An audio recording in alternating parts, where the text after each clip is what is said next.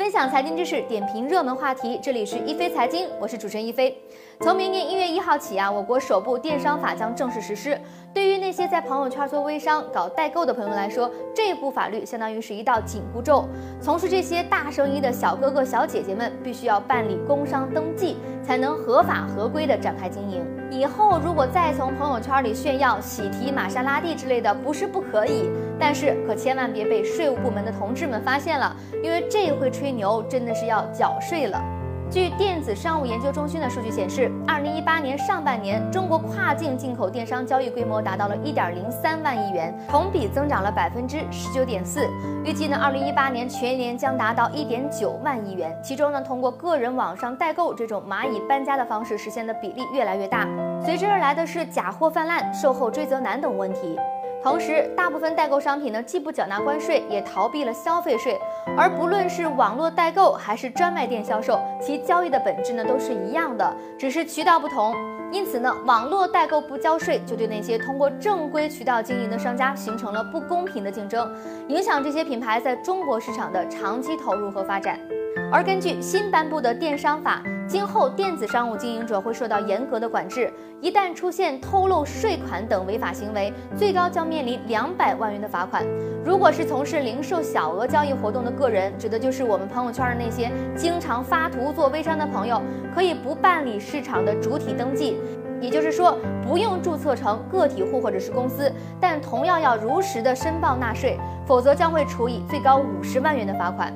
最近有传言说，国内某机场一个航班呢就查处了一百多名代购。不管消息是真是假，以后这种情况呢可能会成为常态。以后出国再有人让你帮着带面膜，可一定要注意了。微信朋友圈是很多代购和微商的主阵地。腾讯呢，对于此次电商法的表态绝对是神补刀。该公司相关的负责人说，微信呢一直不鼓励利用个人微信号进行商业营销行为。对于用户举报较多的涉及销售假货、诈骗和商业侵权的个人微信号，经过核实后，微信会对违规个人微信号实施封禁部分功能、冻结、永久封停等不同等级的处罚。这么看来，朋友圈微商和代购的生意啊，是不是就做不下去了呢？其实也不尽然。未来只要是能够保证如实缴税，确保商品渠道的合规性，并且呢有充分的售后保障。开展这类业务还是不受限制的，而且与线下的经营相比，毕竟节省了店面和人工成本，运营的好呢，一样会有价格优势。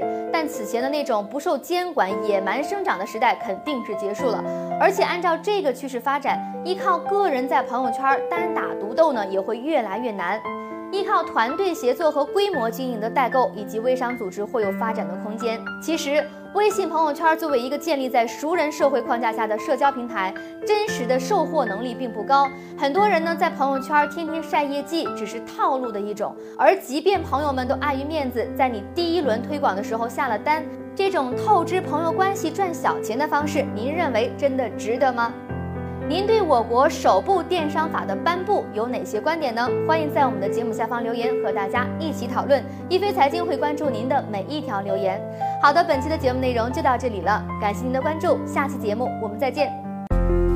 四十年沧海变桑田，看新疆李奶奶把戈壁滩变成良田。